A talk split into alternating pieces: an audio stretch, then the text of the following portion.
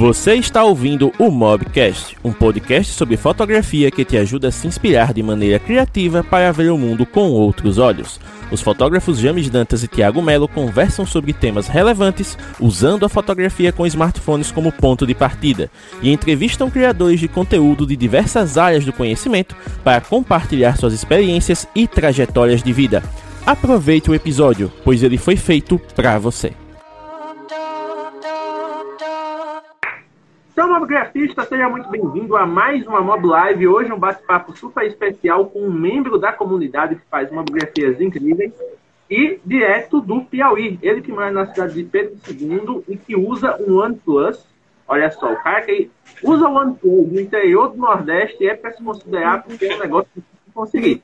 Mas ele vai contar para a gente um pouco da sua metodologia de trabalho e também das curiosidades que envolvem o estilo de fotografia que ele faz. Então, sem mais delongas, João Vitor, de Pedro II, seja muito bem-vindo, meu querido. Obrigado, boa noite a todos. Olha, aqui com sua touquinha característica e hoje num look combinando para quem está ouvindo, né? Não está vendo, ele está de camisa laranja, touquinha laranja, só faltou estar tá com o touquinha laranja na mão para poder combinar mais. Temos aqui nosso Thiago Melo, direto de Campos dos Goitacazes, no Rio de Janeiro. Tiago, seja muito bem-vindo.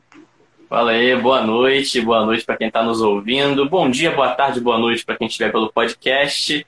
É, espero que goste do papo de hoje e que conheça o trabalho. E sim, eu conheci hoje, né? Me atentei hoje, mas assim, fantástico. Já amor à primeira vista ao trabalho desse rapaz que vai conversar com a gente hoje aqui. Então, vamos, vamos bater esse papo aí. Espero que vocês gostem. João, antes da gente começar a entrevista propriamente dita, eu vou fazer uma pergunta que vai soar meio aleatório, mas aí depois eu e o Thiago vamos conversar a respeito. Você recebeu tentativa de golpe do WhatsApp hoje também? Não. não, infelizmente não. Para quem não, para quem está se perguntando, hoje, dia 15 de outubro, eu acordei, fui fazer minhas atividades aqui pela manhã, às 7h40 da manhã, recebi tentativa de golpe no WhatsApp. Só vi aquelas mensagenzinhas lá aparecendo Código de verificação, código de verificação. Como assim? Eu não pedi código de verificação. Até que chegou ao ponto de um número estranho, DDD 65, não, DDD 15, você nem de peste é isso, mas deve ser Sudeste. Aí, não, seu código de verificação é, eu cortei na hora, né? Porque vai que os caras estivessem monitorando lá para anotar. Então, cortei, comentei com o Thiago, né, mandei mensagem para todo mundo próximo para dizer, ó, se tiver algum comportamento suspeito aí, não sou eu, tentar invadir minha conta. E aí o Thiago, mas como assim? Eu também recebi tentativa de golpe. Então, os golpistas aí estão agindo em quadrilha para sabotar contatos próximos. Olha essa coisa Eu tentei antes, é, eu recebi antes de ontem, né, no dia 13, recebi ontem, dia 14, e hoje de manhã novamente. E assim, obviamente, eu logo apaguei a SMS também, que eu recebi por SMS, né? O código, logo apaguei, para caso estivesse sendo monitorado por algum, algum motivo e algum meio que eu não, não tenha pensado, né? Já, já não tá mais ali, já apaguei, mas Bizarro, bizarro. Três dias seguidos. É, mas agora que fizemos essa consideração, estamos aqui no controle das nossas contas, ninguém foi afetado. Vamos para o que interessa, que é conversar com o nosso querido João aqui. Hoje o papo vai ser muito bacana, porque se você não conhece a mobigrafia cinematográfica, quando você sair dessa live, você vai no perfil desse cara e você vai encontrar exatamente isso. Porque não, não existe palavra melhor para definir né, o trabalho do João do que cinematográfico. O cara consegue um, um, look nas imagens, um negócio assim que é de fazer cair o queixo. E aí vem aquela nossa primeira pergunta básica, clássica. O João já acompanha nossas. Antes de fazer a primeira pergunta, James, antes de fazer a primeira pergunta, deixa eu só confirmar aqui que eu acho que essa informação foi, foi falada antes da gente começar o podcast. João, é a primeira live, né? Só para minha primeira, primeira live. live, primeira experiência ao vivo no Instagram. Eu fiz live no Twitch uma ou duas vezes, mas foi jogando, não mostrava meu rosto e tipo, foi, era diferente. Aqui falando e tudo é a primeira vez. Então, assim, cara, antes de a gente continuar, eu espero que você se sinta à vontade, assim, não, não é bicho papão aqui. Somos duas pessoas aleatórias, um do Nordeste, outro do Sudeste, para bater esse papo, papo aqui bem descontraído, bem tranquilo, e mostrar seu trabalho para essa galera aqui, porque somos todos amantes da fotografia, você tem muito a mostrar pra gente. Então, James. Eu queria comentar, né, a questão de, de, além de ser a primeira live do, do João, né, o fato dele já ser espectador aqui, aceito da comunidade, ele já viu outras lives. Então, ter esse voto de confiança para que ele faça a primeira live dele aqui conosco já mostra né, o quanto ele considera o projeto e o quanto é, a gente tem um papel também que ainda não é importante na evolução desse cara aí, porque ele já foi destaque do mês aqui, tem fotos frequentemente sendo colocadas aí na galeria, então, querendo ou não, isso a gente sabe que é um incentivo que a galera continua fotografando. E para quem não te conhece, João Vitor, vem aquela primeira pergunta clássica. Quem é João Vitor por João Vitor? Se apresenta aí para a galera. É, eu sou João Vitor, tenho 21 anos, eu sou de Pedro II Piauí, atualmente estou aqui dando meu primeiro passo para ir para o mundo aqui em Teresina. Eu tiro fotos mais ou menos desde 2013 por aí, com essa pecinha aqui, ó. Guardo de recordação. Nossa Galaxy Y. Galaxy Y. É, é sofrível, mas comecei por aí. Seguindo, seguindo. Eu tive meu primeiro Zenfone 5, a primeira geração. Também tive. seguindo, eu fui pra Sony, da Sony eu vim pra OnePlus e agora eu tô com o OnePlus 7T. Um baita pai. Não, é- não é o McLaren Edition, não, é o normal, né? Não, normal. Beleza. McLaren Edition é, deixou a galera suspirando aí quando foi lançado, porque essas edições comemorativas sempre chamam muito a atenção, né? E, João, você falou que começou a fotografar desde 2013 com Galaxy Y e tal. E como é que a, a, a fotografia acabou entrando na sua vida? Você teve alguma influência por parte da família? Foi descobrindo sozinho? Conta um pouquinho aí da sua trajetória. Assim, meu avô, ele foi fotógrafo, só que não tinha contato com ele, nem nada, então, com o passar do tempo, eu mesmo achava legal aquele negócio de foto, principalmente quando era criança, via o povo com aquelas saboneteiras que o povo chama, aquelas câmeras analógicas e tudo, eu achava legal e sempre quis sair tirando foto das, das coisas que eu gostava. Quando chegou em 2013 com o Galaxy Y, pude começar. Opa, também tem um aqui, ó. Minha Olha. Pentax, tem até carregada com filme e tudo. Isso? Aí eu fui começando e tudo.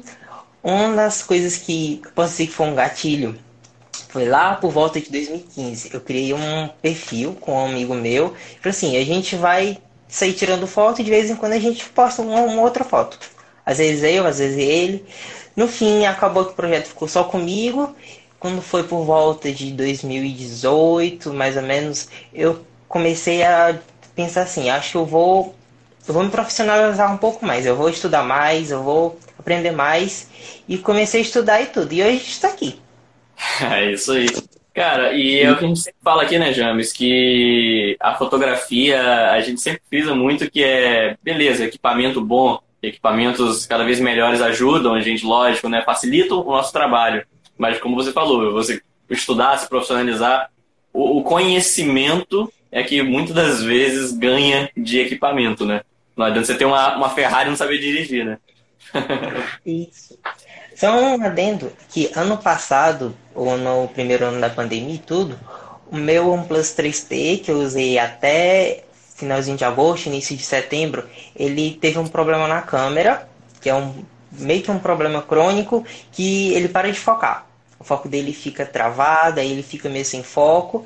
E como eu gostava muito de tirar fotos, não tinha condição na época de comprar um celular assim de uma vez e tudo, eu comecei a improvisar. E eu acho que foi meu maior período de aprendizado, porque eu consegui fazer boas fotos com equipamento defeituoso e tudo, e no final deu tudo certo.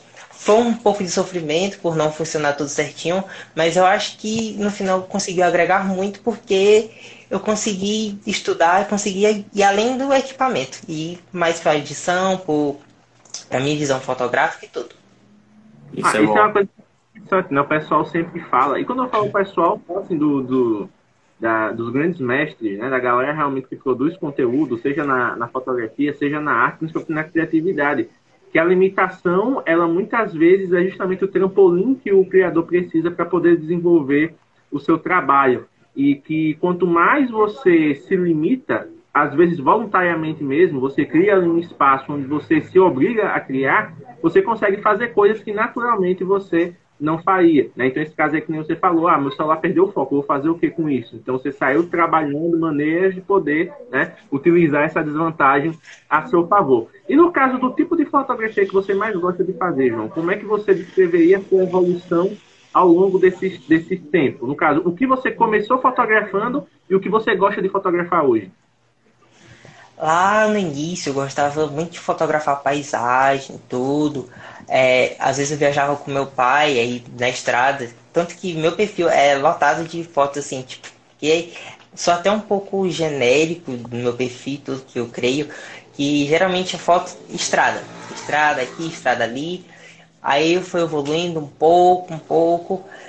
Eu comecei a, a me aproximar um pouco mais da fotografia da natureza, na forma mais fechada e tudo, fotografia mais tipo, de plantas, de flores e tudo.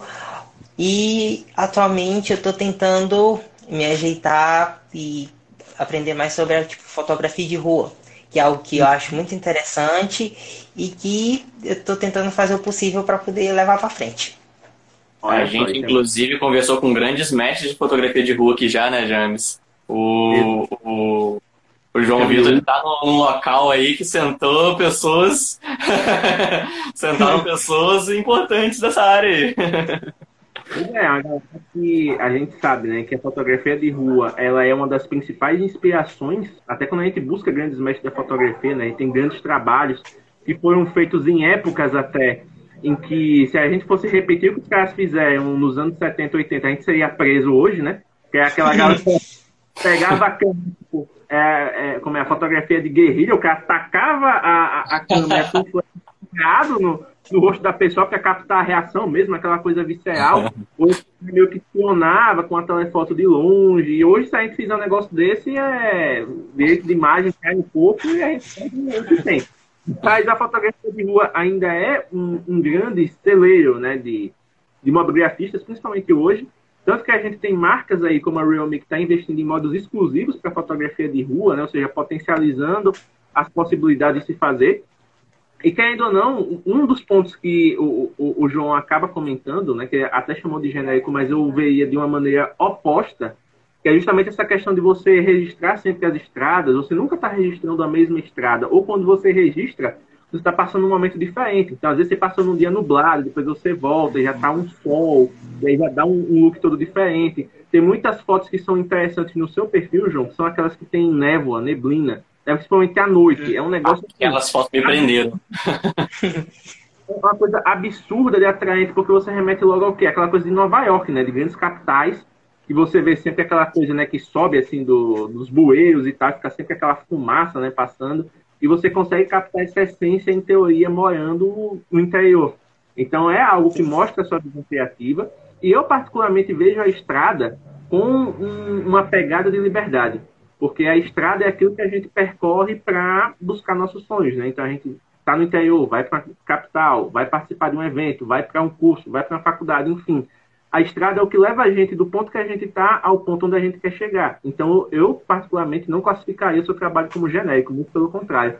Você é especialista em contar jornadas de liberdade. Já pensou nisso? É, com uma visão. E quanto à parte da, da neblina e tudo, eu, meu Instagram é lotado de fotos assim, aquele negócio assim, meio cheio de ruído, meio escuro, cheio de neblina e tudo. E um dia específico, era mais ou menos, eu acho que por volta de uma da manhã, a rua tava vazia e tava aquela neblina toda. Então eu peguei a moto, saí, rodei boa parte da cidade, saí tirando foto, passei boa parte da noite editando. Tipo, foi um dia lindo para mim. Porque era um negócio que eu via muito, eu achava muito interessante, mas eu nunca tinha tido uma oportunidade certinha de poder ter feito uma foto com o meu estilo, daquele jeito, no lugar que eu moro e tudo. Foi uma coisa incrível. Isso é massa. Coisa... E uh, o Jean, só para fazer uma observação, acho maravilhoso esse estilo, né? É, eu tive a oportunidade de fotografar em neblina apenas uma vez, né? Aqui em Campos, que por algum motivo bizarro, é, eu já, já tinha amanhecido, fui fazer fotos cedo, assim, na ensaio urbano mesmo. Eu raramente faço ensaio urbano. Só que eu acordei cedo, fazer foto com a modelo, às seis e pouco, sete horas, não tinha neblina. A gente terminando o ensaio, por volta de umas nove horas, começou uma neblina do nada, perto do rio, que, que tem corpo da cidade. E aí sim, eu tive a oportunidade de fazer fotos na neblina e foi maravilhoso. E eu fiquei me atentando a isso que você falou sobre é, uma hora da manhã, você sair, pegar a moto, fazer fotos. Meu amigo, se fosse aqui em Campos, esse ar misterioso das fotos Eu não teria, não, porque eu não teria o celular, não teria a moto, talvez não me teria nesse horário. É, eu acho que o Teresina seria a mesma coisa, uma hora da manhã. É, primeiro que é muito difícil. São o quê? São nove da noite, tá fazendo uns 33, 34 graus. E é um calor absurdo. E para ter neblina é outros 500. E para ter segurança na rua é mais difícil ainda. Pois é, aqui em Campos, assim, a neblina nem é um problema, o problema é só a segurança mesmo. Olha aí, que. Aí nesse caso você questiona até a origem da neblina, né, Tiago? Sabe que isso é neblina mesmo? Essa neblina tá dando ondas diferentes. E um fato interessante a respeito da, da neblina, né, que a gente está comentando, se você for no perfil do João e analisar as fotos dele, é, ele vai na contramão total do que muita gente costuma fazer no Instagram. Porque o que é que você costuma ver no Instagram? Geralmente a galera aposta naquela questão de fotos com muito contraste, né? De fotos muito Sim. coloridas, muito chamativas.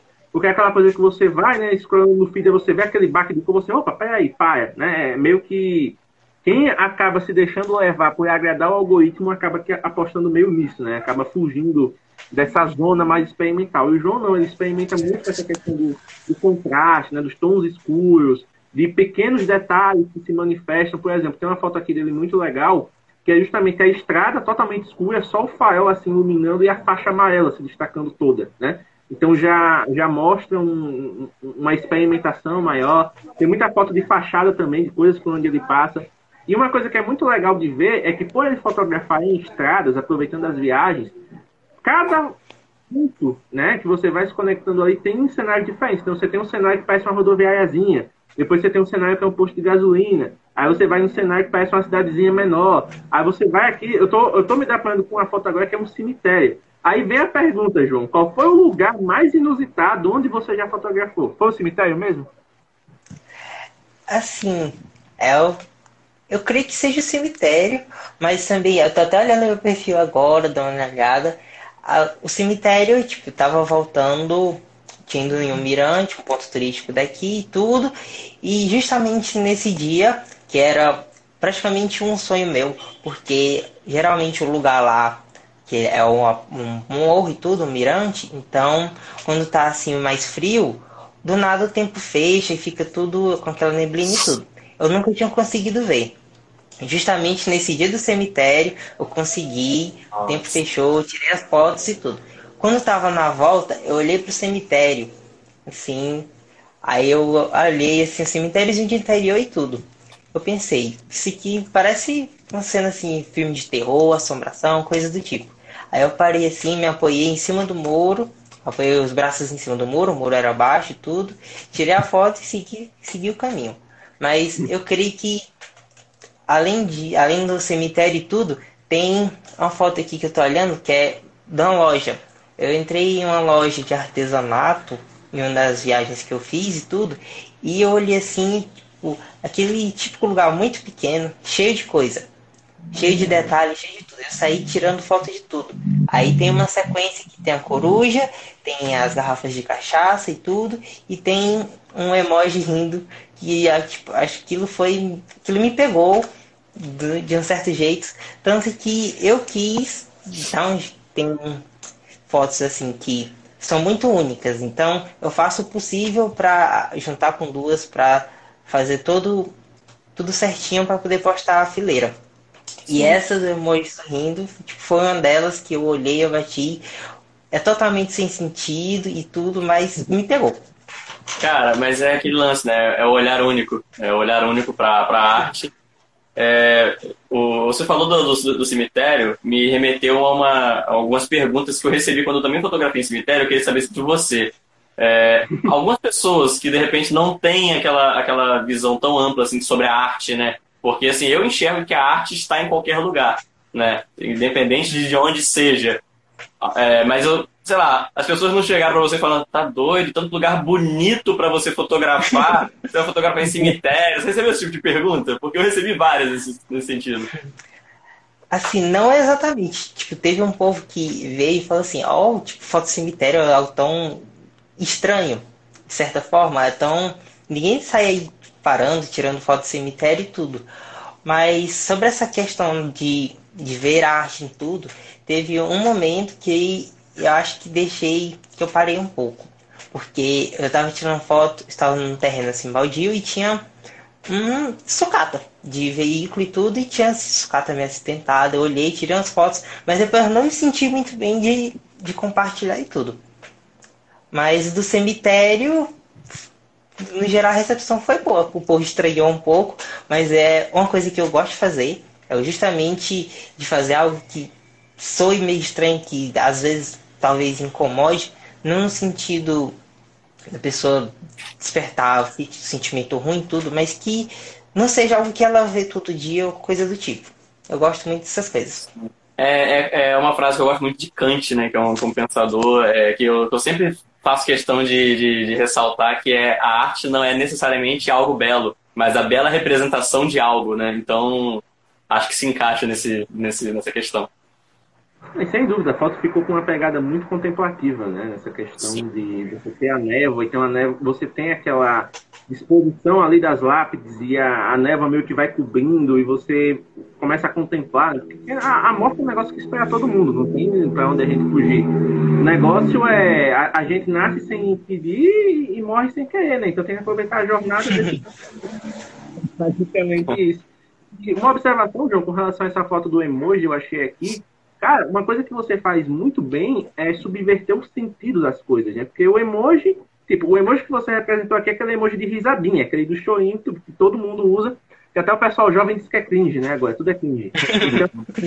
Então, tem um emojizinho lá que é um negócio, em teoria, feliz, que você usa para rir, mas ao mesmo tempo, na, na sua concepção, você editou e trouxe uma tonalidade totalmente é, mais, vamos dizer assim, trevosa, né? Ficou uma coisa mais dark, uma coisa bem mais macabra. Né? Mas não o macabro no sentido de assustar, mas o macabro no sentido de você olhar e, caramba, isso aqui é para ser feliz, né? Então, assim, me diz um pouco como é que funciona a sua mente na hora de criar suas fotos. O que você tenta despertar nas pessoas, além do sentido de contemplação? Assim, na hora de tirar foto, vai muito da visão fotográfica e tudo. Quando eu vou centrar para editar, aí vai muito do meu sentimento. Aí vai, tipo, eu vou deixando fluir. Às vezes a foto sai muito escura, às vezes a foto sai assim meio um pouco mais fria, às vezes um pouco mais quente, mas eu creio que seja muito um reflexo do meu humor. Às vezes eu tô editando, aí no final eu vejo, saiu uma foto assim bem colorida, ou sai algo assim muito vivo, mas no geral é sair um negócio assim mais mais calmo, mais escuro, que tipo, às vezes transparece um pouco de calma, às vezes tra talvez transpareça algum sentimento assim um pouco mais fechado e tudo, mas é uma maneira que eu vejo de externalizar o que eu estou sentindo e de me aliviar de certa forma, porque após eu, eu, eu meio que fluir todos aqueles sentimentos para a foto, no fim daquilo eu me sinto mais leve, é como se tivesse tirado um peso das costas, algo assim. É a realização, né? Isso e é uma das coisas que eu também gostaria de perguntar, João, inclusive é também a respeito das suas fotos, é que além dessa questão dos tons, das cores e tudo mais, um elemento que a gente sempre acaba encontrando, talvez por conta de você ter dominado a, a ferramenta ou porque você viu que realmente ela te ajuda a libertar o seu estilo, é o uso da longa exposição. Né? A gente dificilmente vê no Instagram, a não ser que seja no caso de fotógrafos profissionais que têm um estilo de trabalho muito definido, a questão da longa exposição. A gente vê a galera que usa, por exemplo, astrofotografia tal, mas não no sentido de dar dinamismo à cena, né? de transformar ali aquele, aquele movimento em algo mais surreal. Então, como é que você determina a questão da longa exposição, a influência da longa exposição no seu trabalho e se ela é uma das suas ferramentas favoritas ou uma das ferramentas favoritas do seu acervo? Sim, de fato é uma das ferramentas que eu mais gosto e tudo. Aí geralmente eu gosto de fazer fim de tarde, mais ou menos. Coloco o ISO lá no mais baixo, coloco assim um ou dois segundos e aperto o obturador. Nisso eu me mexo, eu deixo é, o, o ao redor de mim se mexer e tudo. E é justamente por conta daquela estranheza que eu falei. Por exemplo, tem algum tem uma foto, tenho certeza que tem uma, outras eu não estou muito bem porque eu sou meio assim, meio ruim de memória, mas tem uma foto que é só como se fosse um monte de fio de luz alinhado um no outro. Eu vi então, Isso é mais ou menos eu fiz como? Eu setei a exposição certinha, uns dois segundos, o ISO no mais baixo, era fim de tarde, então na hora que eu apertei o obturador, eu girei o celular. Eu já estava me movendo, ainda aproveitei e girei o celular. No final, eu gostei muito do resultado e é um negócio que, à primeira vista, causa um pouco de estranheza e é e parte do que eu gosto de trazer. É proposital. é proposital. Às vezes não é proposital, às vezes eu tremo, tô tirando uma foto assim, um, um, um barra 10 ou coisa assim, que tô longe do tripé, mas a foto acaba tremendo, aí no fim eu me apego à foto, não consigo apagar, eu vou editar e no final eu até gosto. Isso é bacana. Ô James, antes de continuar, deixa eu só dar uma olhada nos comentários aqui. Porque eu vi que a galera tá comentando. É, eu vi que a Nelis, ela comentou mais cedo, deixa eu voltar aqui, ela falou que ama fotografar o pôr do sol e estrada. Todo dia um espetáculo diferente, né? Quando a gente estava falando sobre as estradas. De fato, inclusive, Anélis, temos que marcar uma live com a senhorita, tá? Porque temos que, temos que falar sobre o seu trabalho também. Deixa eu. É, exatamente. Ela também falou mais cedo que, sobre o cemitério, que a pouco não tem coragem. Cara, Cara, inclusive foi, foi até me perguntaram, né? Que eu gosto de botar sempre legendas interessantes nas minhas fotos. Perguntaram, Tiago, qual legenda você colocaria para uma foto sua no cemitério? Porque eu tinha fotografado a minha modelo no cemitério, né? Aí eu fui postei uma foto minha que eu tinha feito no cemitério e coloquei. Até meu último suspiro será arte. Eu acho que foi a frase para se encaixar né, nessa, nesse momento, né? É, teve mais alguém que comentou ali, cadê? Fugiu aqui agora, travou o comentário. Não sei se você pelo computador consegue ver melhor, James. Teve um outro comentário. Mas eu consigo localizar aqui. De quem é o comentário? Travou meu, meu smartphone aqui. Ah, aqui foi o entretenimento. Foto no, no, no cemitério. foi do Visitei e Amei. Mas, mas é isso, galera. Se vocês tiverem alguma pergunta, algum, algum comentário a fazer, pode fazer, que a gente pode de repente demorar a responder aqui para não cortar o raciocínio do nosso convidado ou nosso mesmo, mas a gente vai ler e vai, e vai comentar sobre também, beleza? Pode, podemos seguir, James. Inclusive, aproveitar que você falou de legenda, que é um ponto importante também, né? A gente sabe que no Instagram, nas redes sociais em si, até em postagens de blog e tal, a legenda ajuda você a contextualizar a foto, a contar uma história, às vezes, né, descrever os bastidores e tudo mais. Mas a gente vê que no seu trabalho, João, você meio que abole o uso das legendas, né? Você dificilmente um texto, alguma coisa ali para acompanhar. Você foca totalmente a atenção no visual. Isso é algo deliberado ou você planeja no futuro, quem sabe, desenvolver alguma parte também de escrita para complementar o visual? Assim, quando eu comecei, no início era para separar hashtags tudo e eu queria colocar alguma coisa, algum emoji, um ou dois que fosse relacionado à imagem. Eu sigo isso mais ou menos uns três anos e não sou uma pessoa muito boa para escrever ou para pensar assim na parte mais poética e tudo. Então, geralmente me abstenho de fazer textos. Mas eu penso no futuro, assim, um dia que tiver com a criatividade assim, um pouco mais elevada, começar de vez em nunca, colocar uma ou outra legenda e sim. Eu adorei o de vez em nunca. Cara, mas é. você falou que sobre esse lance, mas assim, a sua fotografia por si só ela já é poética, né? Ela já é poética.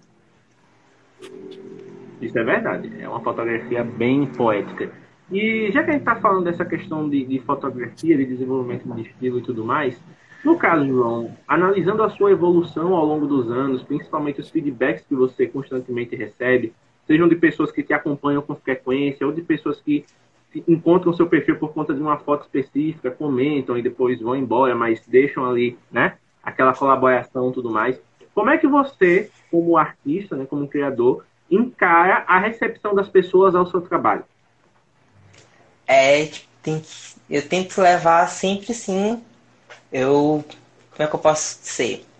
Eu tô olhando no comentário, tento entender o que que levou a pessoa a chegar àquela conclusão. Se for um comentário assim, um pouco mais feliz, um pouco mais alegre, tipo, se a pessoa gostou muito, eu tento parar para dar uma olhada assim. O que que provavelmente eu fiz a pessoa sentir quando ela estava olhando aquela foto? é, por que, que ela gostou tanto daquilo. Aí, às vezes, tem até um amigo meu que eu costumo trocar trocar fotos com ele. A gente tira foto de alguma coisa, aí eu mando para ele. Aí ele tira foto de alguma coisa, aí ele manda para mim. Aí a gente fica nisso. Aí geralmente um vai, já vai falando assim pro outro, ó, oh, essa foto sim poderia ser um pouco mais claro, poderia ter um pouco menos de contraste, ou coisa do tipo. É até o Patrick, eu não sei se ele tá na live, mas ele geralmente é a pessoa que fica trocando fotos comigo, fica é, nessa, nessa crítica construtiva constante, um criticando o outro para poder crescer junto. Né, João? Controle do outro, né? É. é, a, inclusive, temos um comentário aqui da Re Cosméticos. Ela falou que ama muito todas as fotos, principalmente as do céu. Olha aí. É, e a Duda. Oi, oi, mano. Ah, aí é. tá de primeira. Tá de convidada VIP aqui, ó. A Duda. A Duda BRS colocou ícone, ícone de fotógrafo, olha aí, ó. Que isso? que isso. E o fato de você ter esse trabalho na questão do Instagram, de você né, conseguir trazer esses conceitos fotográficos, desenvolver a sua arte, a gente sabe que tem um certo comportamento, inclusive o Tiago também já experimentou, e, e se não fosse isso ele não teria a fotografia como profissão, mas é aquela coisa, né? Os amigos, as pessoas próximas, você é assim, caramba, João, você fotografa bem. Quanto é que você cobra para tirar fotos minhas? Já aconteceu de alguém tentar contratar você pelo seu trabalho? Você já desenvolveu algum trabalho remunerado por conta da mobigrafia? Conta um pouco para a gente sobre essa questão em específico. Assim, para fotos de pessoas em específico, é algo que eu não tenho domínio ainda. Eu pretendo criar domínio justamente porque no futuro, se tudo der certo, eu pretendo seguir no ramo da fotografia. Mas aconteceu duas vezes, duas ou duas vezes, que amigos meus, que são músicos e tudo, olharam para a foto e chegaram assim: queria a capa pro meu single. Aí eu fui lá, a gente negociou e tudo. E uma foto minha estampando algumas músicas. Já teve um outro trabalho que para mim teve importância absurda, principalmente por causa do projeto e tudo. Foi uma amiga minha, ela chegou assim e falou: é, "Tô fazendo um, um, meu projeto de conclusão do curso sobre uma praça, um espaço tal da cidade. Queria que você tirasse as fotos do local para mim." Olha. A princípio eu fiquei assim, meio espantado, porque eu tô tirando foto pro TCC da moça. Mas aí fui, tirei as fotos, deu tudo certo. Isso é maravilhoso. E a, a, você falou que fez fotos para né, estampando, tá estampando capas de alguns singles. É, você, quando, qual foi a experiência para você de fotografar de fato pessoas? Porque, assim, olhando seu perfil, ele, ele é praticamente zero de, de, de retratos né, de pessoas no, no seu perfil. Então, assim, é, eu ia fazer essa pergunta que o James fez, né, por eu ser fotógrafo de retratos, e eu gostaria de saber assim, qual foi a sua experiência fotografando, porque você já me, me falou sobre é, a, a, sensação que você tem ao editar uma foto de estrada, de paisagem, como você se sente ao terminar, e como foi a sensação ao concluir a edição das fotos das pessoas também. Como foi fotografar e como foi a sensação após editar. Assim, a foto que eu que eu forneci para o single já era uma foto que tinha feito antes e tudo, não era foto da, dos músicos ou foto de pessoas em si. Mas ah. de algumas experiências que eu tenho tirando fotos dos meus amigos, eu tento passar não, não muito do meu sentimento, mas sim do sentimento da pessoa naquela hora. Por exemplo, lá a Duda, inclusive, que comentou agora há pouco, eu cheguei a tirar, tirei algumas fotos dela e de outro amigo meu, uma vez que a gente saiu e tudo. E eu sentei para editar, eu comecei a lembrar mais ou menos qual era o humor da pessoa naquele momento, como a pessoa estava se sentindo. E tentei alinhar isso ao meu estilo de edição. muito bom. Tem um comentário aqui ó, do Júnior Melo Neto, ele falou que já usou uma foto sua como quadro. E aí eu vi aqui, João, no seu perfil que você vende né, as suas fotos. Como é que você chegou nessa questão de, beleza, vou selecionar aqui minhas melhores fotos, vou escolher um formato para vender? Você ainda está desenvolvendo isso? Já teve algum retorno? Conta um pouco para a gente. É, eu tentei algumas vezes, lá no tipo, acho que 2019, no ano passado eu tentei também. Eu anunciei, eu não sou um não sou um bom vendedor, não sou um bom anunciante e tudo. Aí eu falei, ó, oh, tem algumas fotos e tudo. Se alguém tiver interesse, usar para decoração para casa, coisa do tipo, ou para presentear alguém, eu posso fazer. Aí a gente, eu chego, eu mostro é, meu álbum no Lightroom com as fotos que eu tenho tudo. A pessoa seleciona. Eu, na época, eu ia num, lá num local que revelava fotos, lá em Pedro II, revelava, tipo, embalava tudo certinho e vendia. Quando foi mais ou menos 3, 4 meses atrás, eu voltei com a ideia de mais forte, quis levar mais pra frente de maneira mais séria, vendi algumas fotos e tudo, mas agora eu tô meio parado. É, é assim, se tiver alguém aí que tem algum interesse e tudo, a gente negocia. A gente pode ver até para enviar pelos correios e tudo. Tira um tempinho livre, vou lá na agência, posta como carta e tudo, envio para sua casa. Aí, galera, galera que tá acompanhando a live, já, já aproveita, já dá uma olhada no perfil dele, que ele lançou o Jabá ao vivo. É, segundo o um bom vendedor. Imagina se fosse, né? Pois é, tá vendo? Ó, tem aqui, João, a, a Duda apareceu para confirmar, né, a questão, você falou das fotos, ela disse aqui um sim, as fotos belíssimas. O Hernandes Alves apareceu aqui, né, um obgrafista da comunidade, está sempre presente também, sempre da participa. E ele comentou que você é muito talentoso e sempre ele vê o seu filho para se inspirar. E aí vem uma pergunta muito interessante, né, que é justamente nessa questão da evolução fotográfica. Como é que você começou a descobrir comunidades de fotografia para poder participar? Conta um pouco para a gente qual foi sua comunidade, quais foram os seus principais aprendizados com essas experiências, né, de conhecer pessoas, de trocar figurinhas, de ter influências diferentes e o quanto isso contribui para o seu trabalho hoje. É, tipo, eu no início do início do início foi com é, pessoas próximas a mim, tudo, Patrick, por exemplo, o Elielson, que já apareceu no perfil algumas vezes, ele estudava comigo e tudo. Geralmente a gente estava andando na rua ou estava lá na escola tirando fotos juntos e tudo, aprendendo um com o outro. Mas quando foi se não me engano, acho que foi 2018 também. Outro amigo meu, o Wellington, ele foi ele que me indicou o Mobigrafando. Eu queria. Eu, é, eu perguntei a ele, tipo, sugestões de comunidade, tudo, que eu pudesse me entrosar, pudesse aprender, compartilhar minhas fotos e tudo. Ele me indicou o Mobigrafando e foi, foi sucesso. Muito sucesso. Pô, legal, cara. É, é bacana, né, James? A gente ouvir assim, né, que o, pô, uma pessoa recebeu uma sugestão lá atrás, tá com a gente até, até hoje aí acompanhando, hoje tá fazendo live com a gente. É, é bacana de ver esse, esse processo, né? Pois é, com certeza. E se a gente for comparar o trabalho do João né, desde 2018, quando ele começou a seguir o perfil até agora, teve uma transformação bem, como é que bem encorpada, né? Porque eu lembro que nos primeiros trabalhos do João, é, é, acho que até a primeira foto de destaque que você teve foi uma foto que era mais natureza, né? Uma coisa assim mais, mais é, fruta, árvore, detalhes e tudo mais. E aí depois você começou a ampliar o escopo e começou a desenvolver, né? Esse olhar para coisas mais, para a cena do geral. Não que você não deixe de trabalhar detalhes, você sempre está inserindo às vezes uma pegada, um sapato diferente, um óculos, né? Que o óculos é meio que sua marca registrada, você sempre anda com aquele óculos e tal.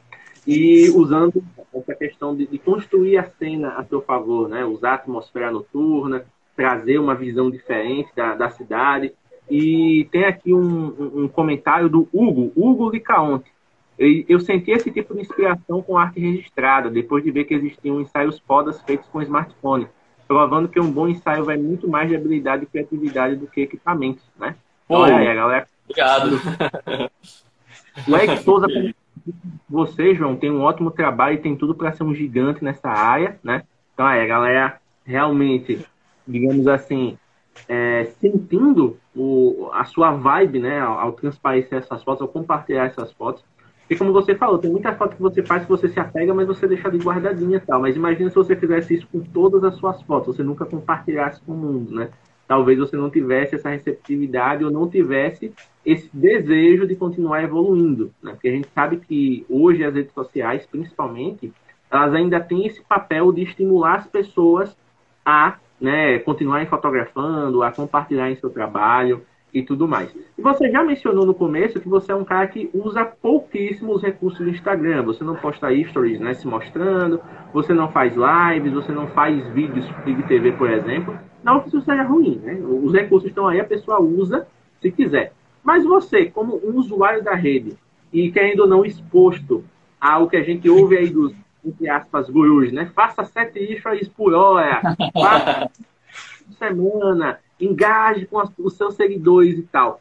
Você se sente aliviado por não incluir essas coisas na sua rotina? Você se sente mais livre para usar o Instagram do jeito que você quer? Ou você ainda fica meio com aquela neurazinha de, poxa, eu devia estar tá fazendo que nem os outros e devia começar a fazer live e tal? Como é que você encara essa questão da pressão da rede social? Então, lá pelo início do ano passado, quando eu comecei a me aprofundar ainda mais tipo, no estilo próprio, as fotos assim com estilo mais meu e tudo, eu senti queda de engajamento no início, aí eu fiquei me perguntando, será se eu faço a foto aqui que eu estou gostando, que eu me sinto satisfeito, ou se eu faço uma foto que, apesar de gostar, não é muito bem o que eu queria passar, mas vai dar muito like, vai dar muito engajamento e tudo. No início eu fiquei assim meio pensativo, aí com o tempo foi passando e tudo, eu comecei a pensar assim, eu vou levar como minha arte. Eu vou fazer do jeito que eu acho que seja melhor para mim tudo. Vou postar a foto. Se a foto for boa, ótimo. Se a foto não for boa, no dia seguinte eu posso postar outra e talvez dê certo, tudo. E eu sigo assim. De vez em nunca eu tento usar os Reels, eu tento gravar algumas cenas do cotidiano, coisa assim dou uma editada assim, bem básica, eu coloco alguma música que eu gosto, que tá me pegando no momento e tudo. Mas fora isso, é foto e stories quando eu me sinto assim criativo, confortável. Como eu tenho, eu criei uma espécie de mania. No ano passado eu fiz um projeto pessoal, estava em casa, não tinha muita coisa que fazer. Decidi passar um mês tirando fotos todo dia. Todo dia eu tinha que tirar uma foto. Eu me forcei a tirar as fotos todo dia. Ao fim disso, eu pude aprender muito e tudo, e eu tirei um tempinho de descanso. Recentemente eu fiz de novo, só que de maneira assim, bem menos pretensiosa. É assim, eu vou tentar tirar foto todo dia. Se der certo, ótimo, se não der, ok. E recentemente tá, deu uma um pouco de queda na criatividade, tudo, mas é muito de respeitar a própria criatividade e não se render ao algoritmo. Porque é. se você está fazendo um trabalho bom, uma hora ou outra você acaba sendo recompensado. É isso. Eu, eu posso dar um adendo ao, ao que você falou. É, na verdade, dois, né? Primeiro é justamente isso. Você, antes de mais nada, você deve fotografar para você mesmo, né? Você tem que agradar a si mesmo, primeiramente, né? E, e aí depois, por consequência, é, se o trabalho estiver bacana, você vai naturalmente agradar a terceiros que vão se como é que eu posso dizer, se enxergar naquele, naquela foto, vão, vão empatizar né, com aquilo ali. E o segundo, que foi uma coisa que você falou, é, eu entendi o que você quis dizer, mas vale, vale a ressalva que você falou, né? Que ah, se eu vou fazer uma foto hoje, é, sem a pressão do algoritmo, se não ficar bom, amanhã eu posto outra. É, esse não ficar bom não necessariamente é, tem a ver com a quantidade de curtidas, né? Porque, por exemplo, eu já fiz fotos que eu achei assim, ok. E quase 200 curtidas. E eu fiz fotos que eu achei sensacionais. Falava, aquela, tipo, poxa, essa foto é uma das tá entre minhas 10 melhores fotos do ano. 35 curtidas. E para mim, tudo bem, entendeu? Porque o algoritmo não vai determinar a qualidade daquilo que eu fiz, saca? E é, e é bem assim que eu acho que a gente tem que ser, viver sem aquela pressão do algoritmo. Beleza, eu fiz essa foto, poucas curtidas, não necessariamente porque as pessoas não gostaram muito. Às vezes o algoritmo só não entregou para a quantidade certa de, né, de pessoas que deveriam ver. E tá tudo bem por isso. Agora, o importante é eu não me abalar e tentar mudar o meu conteúdo se aquilo ali faz sentido para mim. Né? Então eu acho que você está nesse caminho certo de agradar primeiro a si mesmo e depois o algoritmo e depois terceiros. Isso. É sair construindo pouco a pouco a sua identidade, construindo o seu estilo tudo, que de certa forma, apesar do engajamento ser bom, vai expor seu trabalho para mais gente, mas quando chega uma pessoa para uma foto que você raramente faz, só que o engajamento é altíssimo, talvez a pessoa não se sinta muito bem com o conteúdo padrão do seu perfil, coisa assim. Mas quando você está lá postando algo que você gosta, algo assim, bem mais atrelado a você mesmo, e chega alguém e gosta, a chance dessa pessoa ficar por ali e tudo é bem maior. Na minha visão, claro, não sou muito, muito especialista com algoritmo, Instagram nem nada. Não, mas com certeza.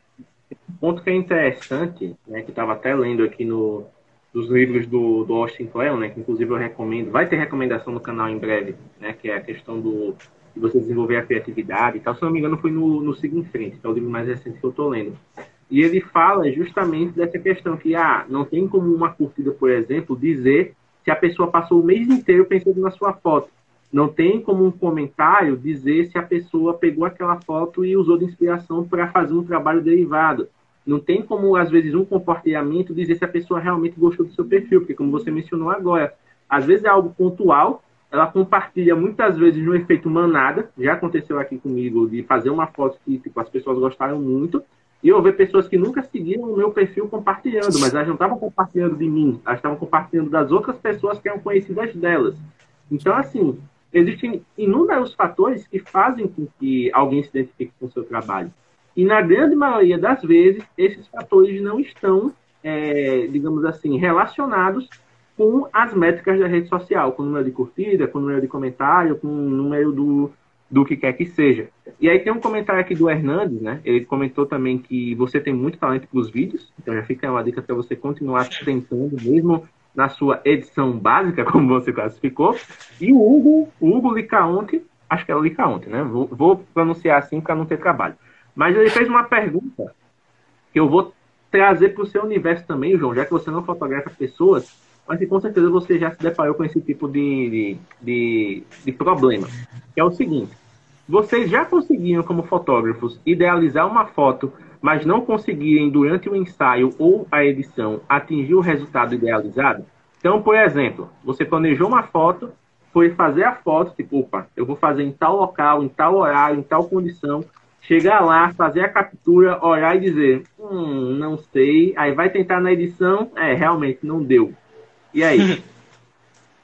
Acontece, acontece muito, mas principalmente com fotos que eu tento tirar de mim, com retratos meus, porque foto de paisagem, às vezes eu eu já vou com uma ideia na cabeça e tudo.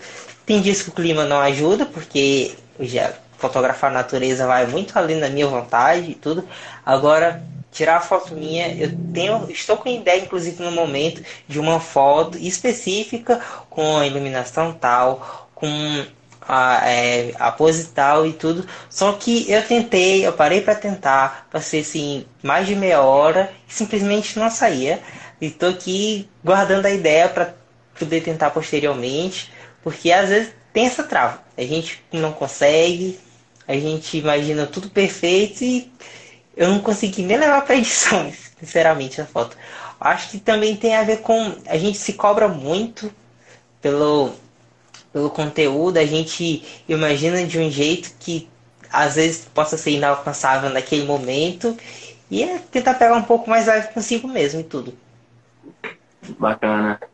É, respondendo a pergunta que ele passou para a gente, né, James? É, eu vou responder brevemente. Eu, eu, já tive várias questões assim também, mas principalmente porque eu fotografo pessoas, né? Então o fator humano nem sempre vai corresponder às suas expectativas.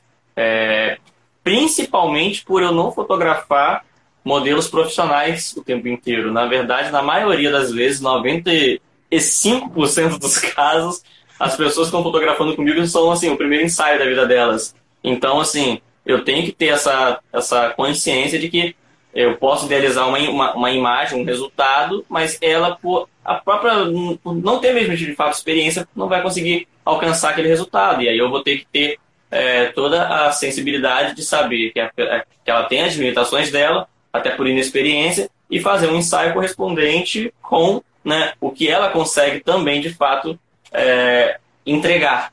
Então, assim, é, Muitas vezes a gente sempre fala das, das expectativas do cliente, né? Mas o fotógrafo também tem que medir as suas expectativas para estar alinhado com as expectativas do cliente, porque senão, se eu tiver com as expectativas cá em cima, eu vou acabar travando a cliente porque ela não vai conseguir fazer aquilo que eu estou pretendendo para o resultado. Então, assim, muitas das vezes já voltei para casa com ideias que eu queria fazer naquele ensaio, daquele local que a cliente é, sugeriu, mas eu não, voltei sem a foto porque eu sabia que não, não seria é, bem, não, não faria bem para o ensaio tentar forçar aquela foto, porque só iria né, destruir todo o, o andamento do ensaio. Respondendo de maneira bem breve também, eu dificilmente tenho essa frustração porque o Thiago me conhece, ele sabe como eu sou. Sou o tipo de pessoa que não planeja porra nenhuma. ah, vou fazer tal foto, vou fazer tal foto. O máximo que eu faço é conversar com a cliente, definir o local onde vai ser e dizer, beleza, vamos partir daí. Então eu foco muito em desenvolver a experiência com a pessoa. E muitas das melhores fotos que eu fiz justamente vieram de momentos espontâneos durante o ensaio. Por exemplo, eu já fotografei casal, que o pessoal tava lá, eu digo, ó, namorem, sejam vocês o pessoal tava lá, né, naquele carinho, naquela coisa, de repente aparece um arco-íris no céu. Nem nos meus melhores planejamentos eu isso para ficar em cima do casal na hora da foto, não tem como. Eu já fotografei um pedido de casamento que a noiva se, tipo, a menina se debulhou em lágrimas, porque ela não estava esperando, foi surpresa, né? Eu fui com o pessoal que é cerimonialista, é, o, todo o negócio estava esquematizado, menos a noiva, né? Sabia. Então ela foi achando que ia fazer as fotos lá do, do Save the Date, mas que não tinha pedido nem nada. Ia ser um ensaio de casal. E aí, do nada, o cara todo nervoso, pega aqui a, a caixinha do bolso discretamente, abaixa, ela tá assim olhando a paisagem. Quando ela via pra trás, cadê o cara? O cara de joelho. Ela olha pra baixo, ela mentira. Aí começa. Se eu for fotografar esperando esse nível de detalhe, esse nível de coisa, eu vou me frustrar como profissional. Então eu adotei a filosofia reversa. Eu sempre vou para os trabalhos esperando me surpreender, porque se eu fizer o básico, beleza, o que vier daí é lucro, e geralmente eu lucro pra caramba. Então, os, os deuses da fotografia andam me abençoando. É, é, você vai com as mesmas expectativas que eu vou pro cinema assistir os filmes da DC. Eu tenho a certeza que eu vou assistir um filme. Se vai ser bom, é lucro. e falando em lucro, né? Estamos nos aproximando aqui da reta final. Tá aí, João, uma coisa que você vai aprender com lives. O tempo passa que você nem sente, principalmente quando a live é boa. E a live de hoje está sendo sensacional. Tá. É, já que a gente de aprendizado, principalmente né, de evolução e tal, aconteceu uma coisa muito legal com o João recentemente que foi que ele ganhou uma bolsa de estudos, né, para fazer o curso do Paulo Del Valle. E aí é algo é um curso bem completo, ele vai fazer e tudo mais. Aí eu pergunto para você, João. Primeiro, como foi para você participar da seleção? Porque eu vi que foi um processo bem acirrado, né? Foram 15 vagas, mas tipo, tinha sei lá quantas pessoas participando. E segundo, o que você espera aprender com esse conteúdo que vai desenvolver a sua fotografia ainda mais? Primeiro de tudo, eu tenho que agradecer ao Móvel Grafando, porque eu conheci o Paulo através do Móvel Grafando. Se não me engano, eu cheguei até assistir a live que ele fez aqui e tudo. E por causa do Móvel Grafando, conheci o Paulo e fiz a seleção. De início eu pensei, eu vou fazer. Eu não vou perder nada se tipo, o que vier é lucro, de certa forma. Então eu fiz, aí às vezes eu nem lembrava mais que da, da seleção. Às vezes eu pensava assim, será se ele já selecionou o povo e eu não fui selecionado? Às vezes eu pensava, será se eu realmente mereço estar entre esses 15 e tudo? Mas aí no final, felizmente eu consegui. Estou entre tipo, rodeado de, de um mestre incrível, de pessoas incríveis que também têm o desejo de aprender fotografia, o desejo de se profissionalizar, de seguir a vida nisso e tudo. E minha expectativa com o curso é. Eu tenho um pouco de expectativa justamente porque eu fiz alguns módulos quando ele liberou a, de maneira gratuita no passado. Eu cheguei a fazer uma, a parte do curso gratuito e tudo. E eu pude aprender tipo, coisas assim que eu não fazia a mínima ideia de que funcionava. E consegui aplicar nas minhas fotos, consegui melhorar meu nível. E com o curso completo, eu eu vejo o céu. É, eu vejo, é aprendendo tudo que for possível, o que eu puder eu vou tentar tentar aplicar na minha vida, aplicar no meu estilo e quem sabe, ao fim de tudo, eu consiga seguir de maneira mais profissional na fotografia. Monetizar de fato o, a sua arte. Isso, viver da minha arte. É, exatamente. A gente fala sobre o João fotógrafo profissional, qual é o, o, o tipo de carreira que você quer seguir no futuro próximo? Essa é uma pergunta difícil. É difícil. Porque, como eu falei, eu não tenho muita afinidade com retrato, tudo. Eu não me vejo hoje, por exemplo, é, parando e vivendo tirar foto de casamento, ou foto de aniversário, ou fazer ensaio de retrato, tudo. Não me vejo hoje fazendo isso. Mas eu creio que tipo, tem o nicho de produto, que ele inclusive está abordando muito recentemente, fotografia publicitária, mas assim, de maneira mais livre, eu creio que viagem, se possível, ou então é, sair, tipo, como alguns fotógrafos estão fazendo recentemente, inclusive tentando entrar nessa, nessa onda de NFTs e tudo. Você uhum. faz sua arte, você divulga sua arte e você vende de certa forma como arte. Eu tento ver muito desse lado, mas eu creio que ainda tenho muito a aprender nessa parte assim mais profissional. Ainda sou criança, não entendo quase nada, então é o futuro me aguarda. Eu vou fazer de tudo, vou aprender de, de tudo um pouco e vou ver onde eu possa me encaixar melhor. Porque às vezes nem sempre o dinheiro vai, vai me levar mais, mais longe, mas sim que o prazer que eu tiver, o prazer que eu vou ter fazendo as fotos e tudo. Cara, mas mesmo você falando isso, que o dinheiro não vai te levar mais longe, só o fato de você já estar tá com a mente aberta, né, pro mercado atual, né, você citando aí o lance do, das, das NFTs e tudo mais, já mostra que você já está atento às oportunidades e possibilidades, né, futuras. Então, eu acho que você está no caminho certo, cara. Você está dando uns primeiros passos, mas é, certeiros, digamos assim. Isso é bacana.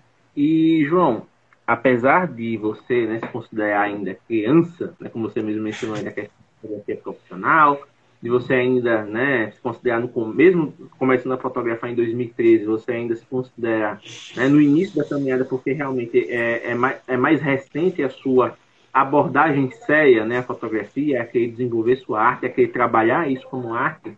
E aí eu pergunto para você o seguinte: mesmo você não se colocando como tal, como é que você enxerga a sua influência hoje nas pessoas ao seu redor? Que a gente oh. sabe que ainda tem pessoas, como já apareceu aqui o Hernandes, que se inspiram no seu trabalho. Então, como é que você encara a responsabilidade de, através da fotografia, inspirar pessoas a também se apaixonarem por fotografia? Assim, eu vejo de uma maneira assim bem, acho que eu vejo mais como amizade, eu não vejo assim como uma responsabilidade que eu tenho que carregar. Eu me vejo assim bem com, como amigos, tipo assim, dando uma dica, uma dica aleatória assim da tarde. A pessoa vem perguntar algo e, opa, pensei sobre isso e tudo. Aí eu vou e dou uma dica à pessoa. O Hernandes, inclusive, ele costuma me perguntar muito sobre é, alguns detalhes específicos da minha foto, por exemplo, composição, ou alguns detalhes que eu mexi, questão de tempo de exposição e tudo. E, tipo, de certa forma, me sinto feliz em ajudar e tudo. As, geralmente eu aprendo muito com, com as pessoas que vêm perguntar alguma coisa, porque acabo perguntando outro, acabo vendo é, alguma produção que essa pessoa fez e tudo, e não vejo muito com uma responsabilidade, embora de fato eu deva ter uma responsabilidade, porque acabo sendo inspiração para alguém, mas de certa forma eu transfiro parte dessa responsabilidade também inspirando nos outros ao meu redor. Então, é como eu mencionei mais cedo com o Patrick, a gente fica naquilo, trocando crítica um com o outro, trocando é, conhecimento, trocando inspiração e tudo. Ó, 50% dessa resposta é do Patrick, hein? Exatamente. Não, brincadeiras à parte. É, é essa troca, né? Hein, Tiago? Se 50% da responsabilidade é do Patrick, João seria o Bob Esponja? Aí. Será? Cara, mas é, a fotografia é muito isso, assim, pelo menos comigo sempre foi dessa forma, acredito que com o James também, sempre foi da, da troca, né? Das experiências, da, das pessoas que estão ao nosso redor. O que seria do, do James sem uh, o contato dele com o Machado Júnior, por exemplo, que foi o primeiro administrador aqui, que fez a live com a gente na semana passada, por exemplo. Né? O Machado foi um cara que estava ali incentivando o James e puxando a orelha, bora, vamos fazer, vamos acontecer, fazer acontecer. o que seria de mim sem a Juliana Dias aqui em Campos, que é uma fotógrafa de, de, de sensual, que, poxa, foi uma baita inspiração quando eu comecei a, a fotografar. O que seria de mim sem a Karina, que é minha namorada, minha namorada hoje.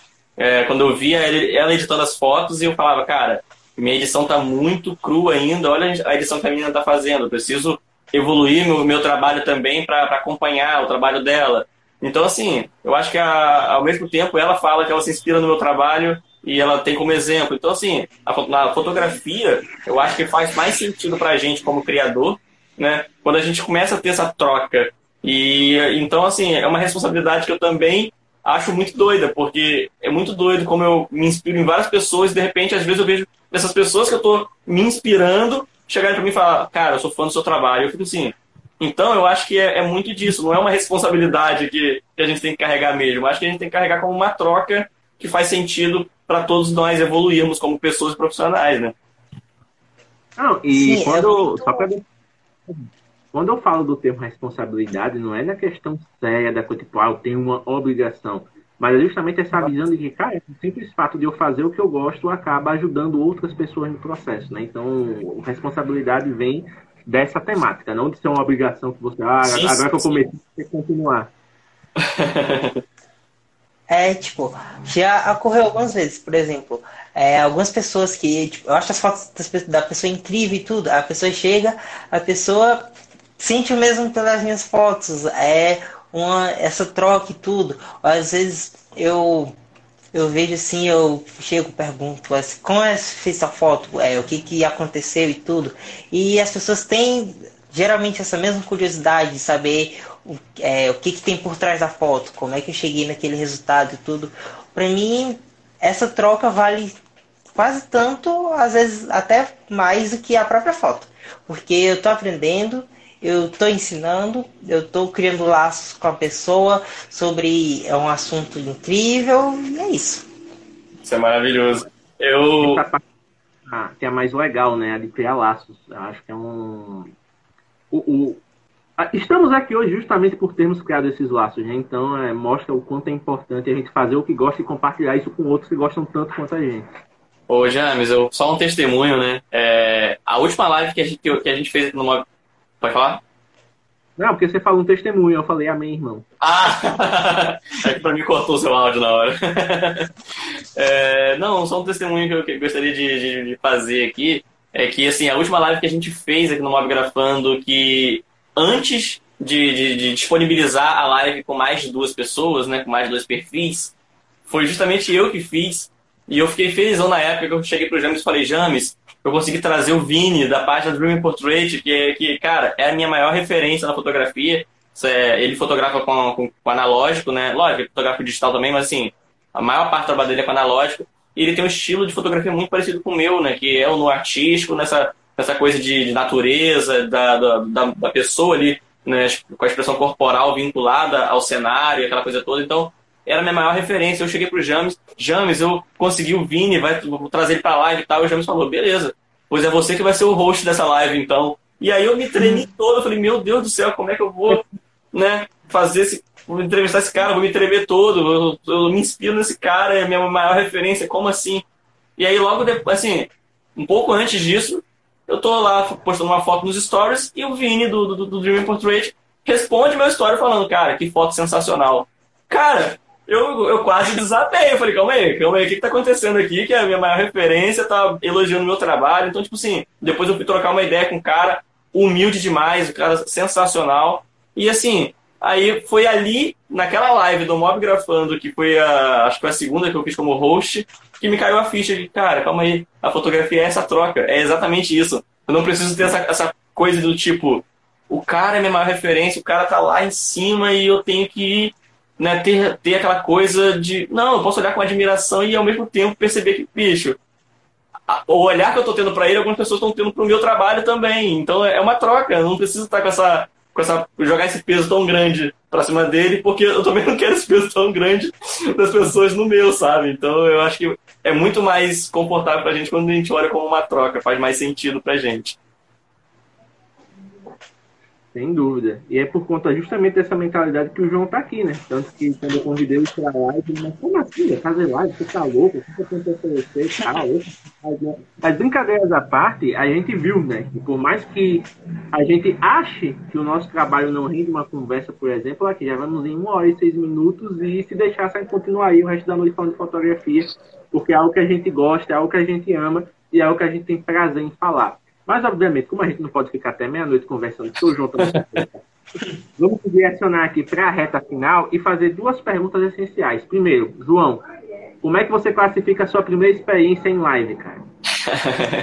É, tô gostando pode ser, tipo, me senti, estou muito mais tranquilo. Foi realmente, é, como vocês falaram antes da live começar, eu falei que estava assim, um pouco ansioso, um pouco nervoso. Vocês falaram assim, é uma conversa de amigos. Estou realmente sentindo, parece que sou amigo de vocês há muito tempo e eu carrego um, um paradoxo, porque eu sou uma pessoa tímida, sou uma pessoa mais fechada, só que eu gosto muito de falar. Então, se, se deixar, eu eu me perco falando, eu perco o relógio e tudo, e noite falando. E a segunda pergunta, que é. Não sei se eu tô queimando a largada, tá, Tiago? Mas é aquela pergunta que a gente usa para fechar a live. Quais são o. Qual é o próximo grande passo do João Victor na fotografia? O que é que você planeja fazer nos próximos anos aí? Antes de você responder, desculpa rapidinho. Segura aí. Ele falou que ele se sentiu numa conversa de amigos mega confortável. Chuba Flow Podcast. Pode continuar. Brincadeira. Quais são os próximos passos do João para o futuro? Vamos lá. Acho, o, um dos passos que estou tentando dar agora é justamente entrar na fotografia analógica com Olha. a câmera aqui que eu mostrei. Essa câmera foi do meu avô, ele chegou a usar em alguns dos trabalhos dele e tudo. Aí essa câmera ia virar brinquedo. Então, eu cheguei, não deixei, peguei a câmera para mim, lutei para fazer ela funcionar. Fiz meu primeiro rolo, não deu muito certo, porque eu não fazia a mínima ideia de como funcionava fotografia analógica, eu não fazia um, muita ideia de fotometragem, tudo, e no final descobri que não saiu muito bem.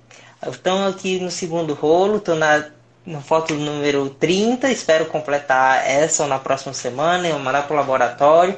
Espero que dessa vez dê tudo certo. Mas além de é, conseguir seguir para a fotografia analógica, eu também me vejo, espero eu, no futuro assim, trabalhando de maneira assim mais profissional, com minha arte tudo. E um dos sonhos que eu tenho, de certa forma, é expor é, fazer exposição algum dia, mesmo na minha cidade. Assim, eu não, sei como é que eu reagiria se na pracinha da cidade tivesse lá eu sentado com algumas fotos minhas e o pessoal passando na rua olhando. Acho que é uma das, das metas que eu tenho, é conseguir desenvolver mais minha arte e tudo, a ponto que eu posso chegar nesse ponto de poder parar e expor ela para as pessoas ao, no meio físico, não só no Instagram. Isso é maravilhoso.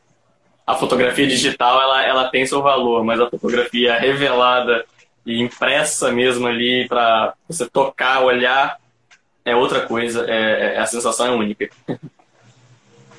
Santiago, aproveitando que você está com a palavra, primeiramente agradecer mais uma vez, né, mais uma sexta, a sua presença por aqui como co-host, levando esse papo adiante, fazendo as perguntas, interagindo com o nosso convidado. Então, mais uma vez, agradeço pela pelo companheirismo de sempre, né, pela presença de sempre.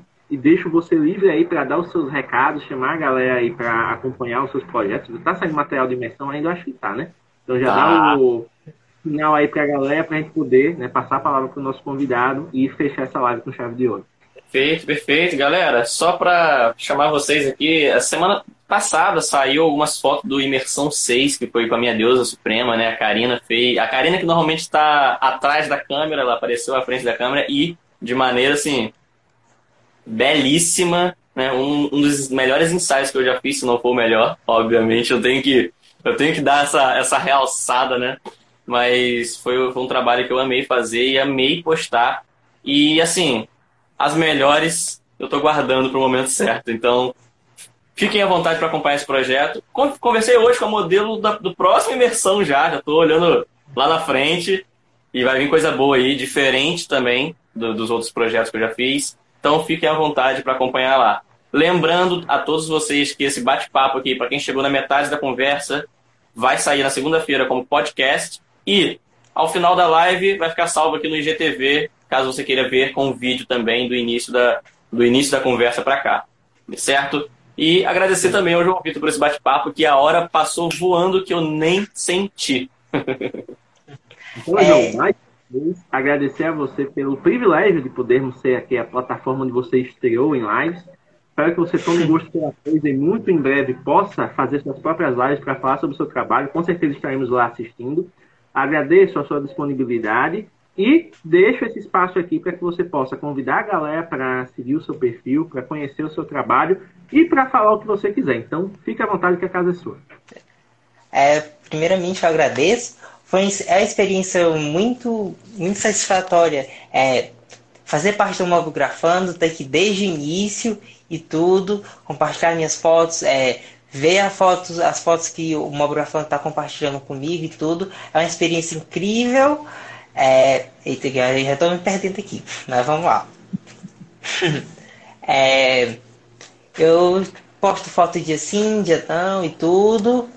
Me sinto um pouco mais destravado agora, depois da minha primeira live e tudo. Então, se você quiser dar uma passada no meu perfil, ver minhas fotos assim meio conceituais, meio escuras, que fogem um pouco assim da naturalidade, da ordem natural das coisas. E é isso. Se você tiver muito afim, eu vou puxar aqui o, o péssimo vendedor aqui, se você tiver muito afim, eu minha arte assim, a gente pode negociar. É, é isso. Imagine as fotos desse perfil desse rapaz em um quadro na parede da sua casa, olha aí. Exatamente. Pois é. Aproveitem a oportunidade, enriqueçam o seu, a, o seu lar com arte, porque querendo ou não, uma casa é a sua estrutura, né? Mas um lar é aquilo que você preenche a casa para poder torná-la sua. Então, se você quiser usar a arte para deixar sua casa mais aconchegante, fala com o João, com certeza ele vai ter fotos incríveis para poder fornecer. E como o Thiago bem mencionou, lembrando, esse episódio sai como podcast na segunda, com fé em Deus, porque acho que no domingo resolvo o problema do meu computador, então já posso normalizar aqui a produção de conteúdo. E hoje teve vídeo no canal, aos trancos e barrancos, mas saiu vídeo com o review do Realme C25. Né? Então, se você está de olho nesse aparelho, quer conhecer mais, vai lá que saiu uma análise de três meses de uso. João, valeu mesmo, um grande abraço. Thiago, valeu mesmo, até a próxima. E a gente se vê sexta-feira com mais uma live com uma super convidada. E na segunda eu revelo para você quem é. Então é isso. Valeu, falou e até a próxima. Tchau. Muito obrigado por ter ficado conosco até o final deste episódio. Se você curtiu o que ouviu e quer aprender mais sobre fotografia mobile, por favor, visite o nosso site oficial em www.mobgrafando.com.br. Além de ter acesso aos depoimentos da comunidade, aos destaques do mês e a blog posts riquíssimos, você também consegue interagir com o feed do nosso Instagram, ter acesso ao nosso canal no YouTube e interagir com o grupo oficial do Telegram, onde você pode conversar com mobigrafistas de todo o Brasil. Além disso, você também tem acesso ao Anuário da Mobigrafia 2021, uma pesquisa riquíssima que fizemos com o apoio de outras comunidades e que tem como objetivo mostrar o comportamento de quem fotografa com celular no Brasil. Então é isso, muito obrigado pela atenção e até a próxima.